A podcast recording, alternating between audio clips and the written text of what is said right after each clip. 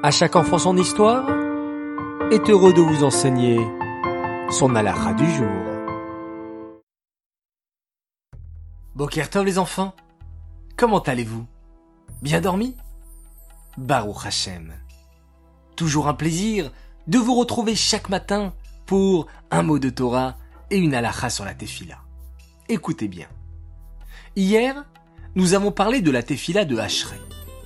Si tu regardes attentivement la première lettre de chaque pasouk, tu remarqueras qu'il y a toutes les lettres du Aleph Bet. Le premier pasouk commence par Aleph, puis Bet et Gimel, et ainsi de suite jusqu'à la dernière lettre, le Tav. Il n'y a qu'une seule lettre qui ne commence pas un pasouk. La lettre Nun. Pour quelle raison n'est-elle pas présente? En réalité, les enfants, la lettre Nun est la première lettre du mot Nofel, qui veut dire tomber.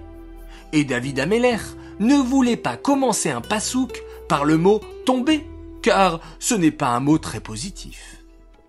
Par contre, dans le pasouk suivant, qui commence par la lettre Samer, David Ameller dit Somer Hachem les Cholanoflim. Hachem soutient et relève tout ce qui tombe. Oui, ainsi, la lettre Noun est quand même présente dans la Tefila de Hachré, mais sous un aspect positif, pour dire qu'Hachem n'abandonne pas quelqu'un qui tombe, mais au contraire, il le soutient et l'aide à se relever. Les enfants, écoutons maintenant notre question du jour.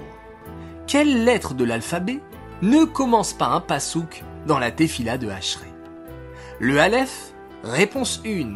Le Noun, réponse 2 ou bien le Samer? Réponse 3. 1, 2 ou 3. Les enfants, j'attends que des bonnes réponses. Et pour la bonne réponse d'hier, il fallait me répondre le Olamaba, le monde futur, réponse 3 à la question que mérite une personne qui récite le Hachré trois fois par jour. Bravo à tous, vous avez été 150 enfants à me répondre et répondre bien. Et la grande gagnante, puisque c'est encore une fille, elle s'appelle Anaël Chava Veil. Bravo à toi, on te prépare un joli cadeau. Les enfants, on ne se quitte pas, on ne se quitte plus, on se retrouve tout à l'heure pour la minute qui rassure.